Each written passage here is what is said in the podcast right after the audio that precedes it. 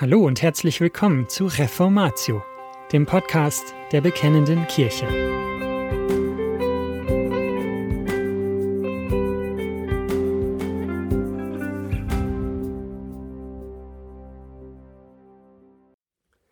Die Verheißung der Beschneidung des Herzens Teil 2 Jesaja von Ludwig Rühle und gelesen auch von Ludwig Rühle.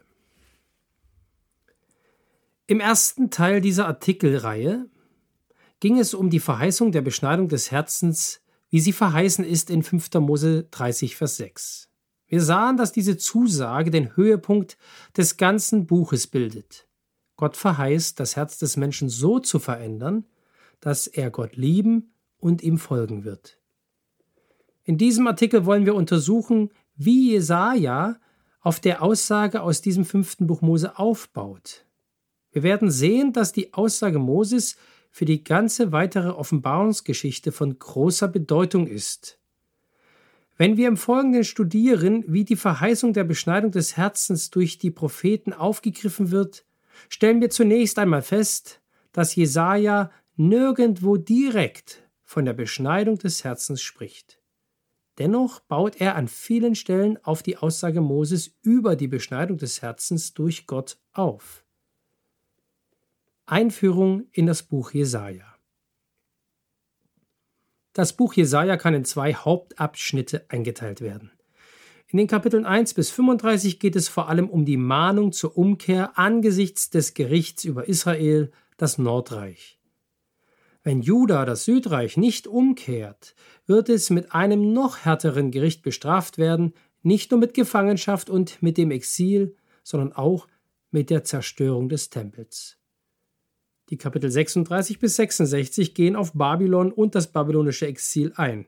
Sie handeln also von Dingen, die für die zukünftigen Exilanten von Bedeutung sind. Dabei richtet Jesaja seinen Blick vorrangig auf die Heimkehr und die Errettung. Allerdings sollten wir nicht übersehen, dass über das ganze Buch Jesaja verteilt Verheißungen über das zukünftige rettende Eingreifen Gottes zu finden sind. In gewissem Sinn greifen diese Weissagungen die Botschaft von 5. Mose 30 auf. Aber auch die Abschnitte über das Gericht, das mit Sicherheit eintreffen wird, ja, in der prophetischen Schau schon eingetroffen ist, bestätigen die Gerichtsankündigung von 5. Mose 29 bis 31.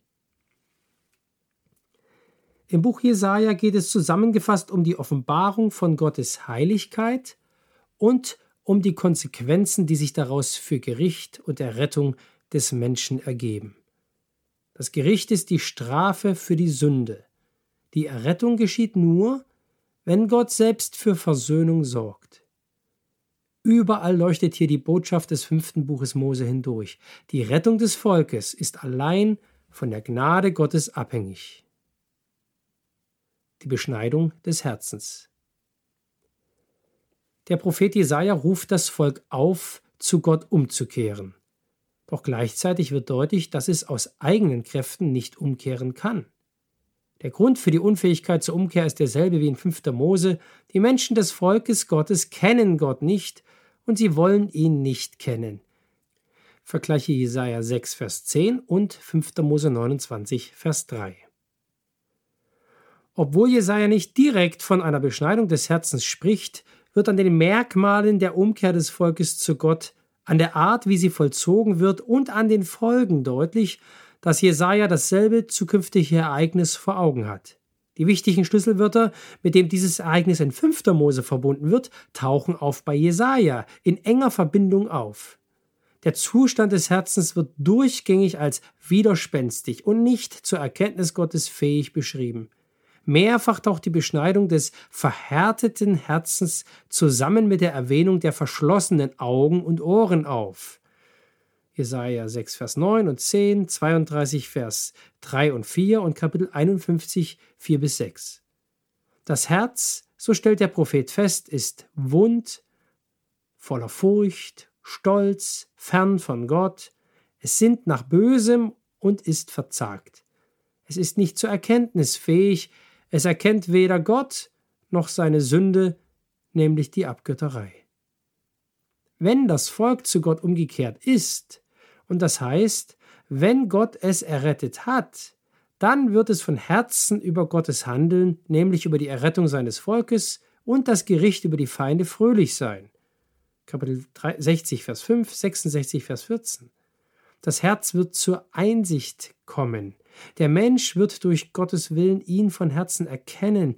Dieses Erkennen ist verbunden mit Ohren, die auf Gottes Gesetz hören, Kapitel 51, Vers 4, und mit Augen, die auf Gottes Gericht und auf sein Heil schauen, 51, Vers 36, Vers 4.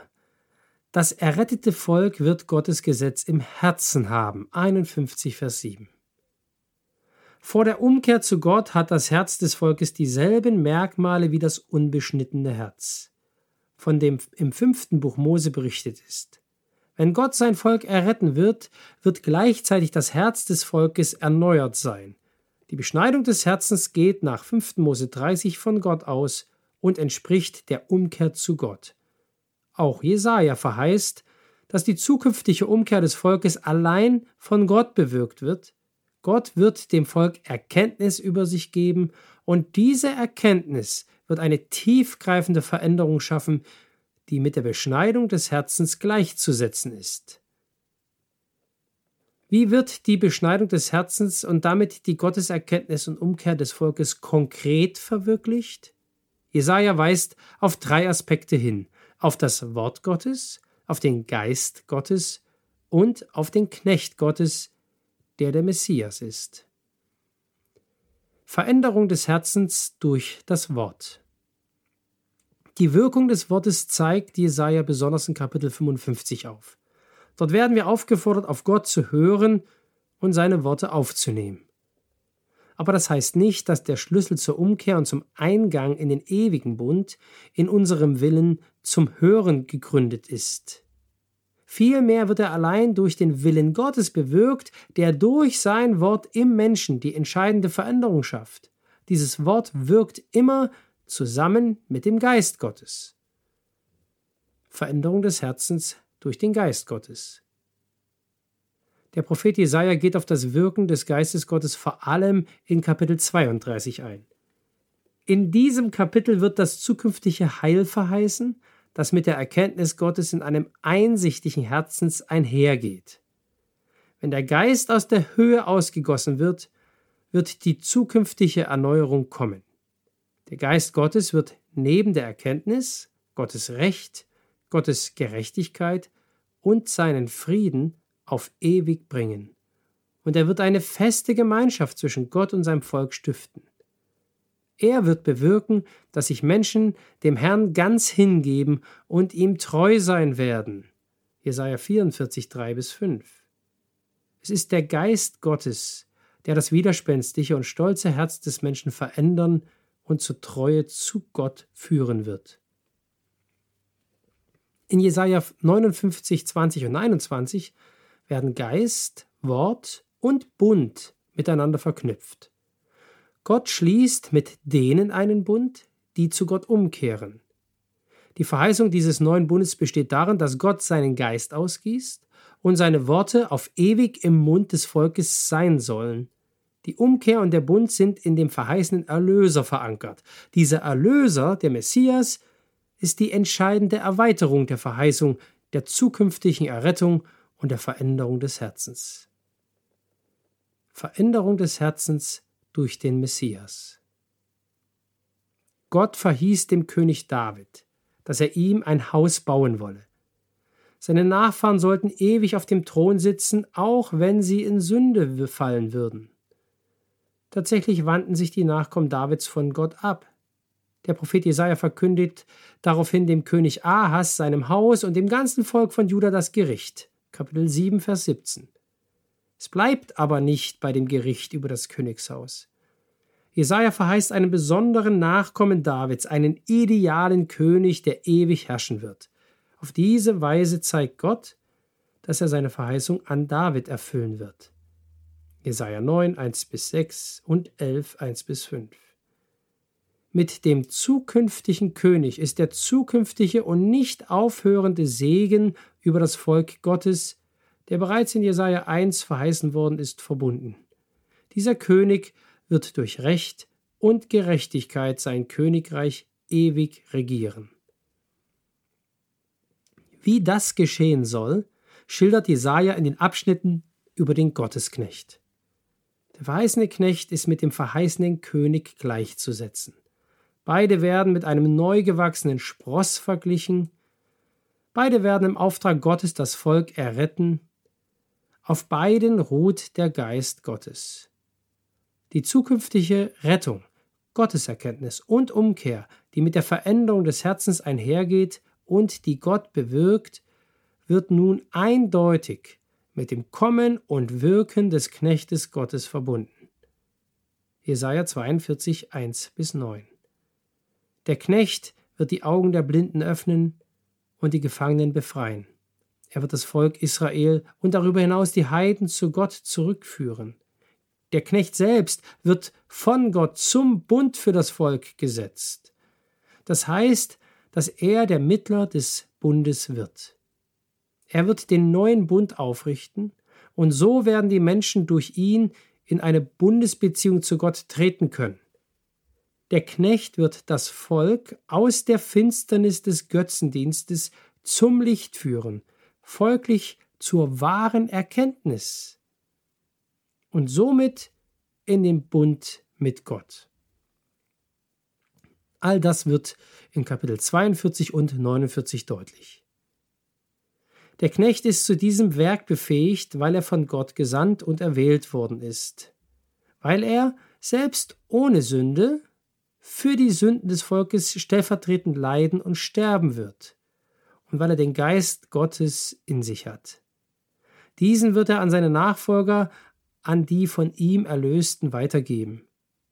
Der Knecht Gottes ist demzufolge der Vermittler des Wortes und des Geistes Gottes, die das menschliche Herz zu Gott bekehren werden. Der Knecht wird so das Herz der Menschen heilen. Die Verheißung des kommenden Retters ist daher nicht nur eine Erweiterung neben anderen, sondern dieser Retter wird maßgeblich die Erfüllung der Verheißungen aus 5. Mose 30 bewirken. Der Prophet Jesaja erweitert die Verheißung der Beschneidung des Herzens um zahlreiche Elemente. Wie bereits erwähnt, spricht er von einem zukünftigen ewigen Bund, den der Messias schließt. Der Prophet verheißt den Wiederaufbau von Jerusalem auf dem Berg Zion wobei er aber weit über eine Stadt aus Stein hinausblickt. Zion wird zum Bild für die vollkommene Gemeinschaft zwischen Gott und seinem Volk. Darüber hinaus spricht Jesaja von der Vergebung der Sünden und der Errettung von Heiden. Beides wird durch den Messias bewirkt und steht somit auch in der Verbindung mit dem zukünftigen Heil und der Beschneidung des Herzens. Gott wird die Schuld vergeben, weil sein Knecht das Gericht auf sich nimmt und die Schuld bezahlt. Nicht nur dem Volk Israel, sondern auch den Heiden wird durch den Messias wahre Erkenntnis über Gott geschenkt. Mose, Jesaja, Jesus. Jesajas Botschaft gründet auf dem alten Bund, 5. Mose 30, sowie auf den Verheißungen des neuen Bundes.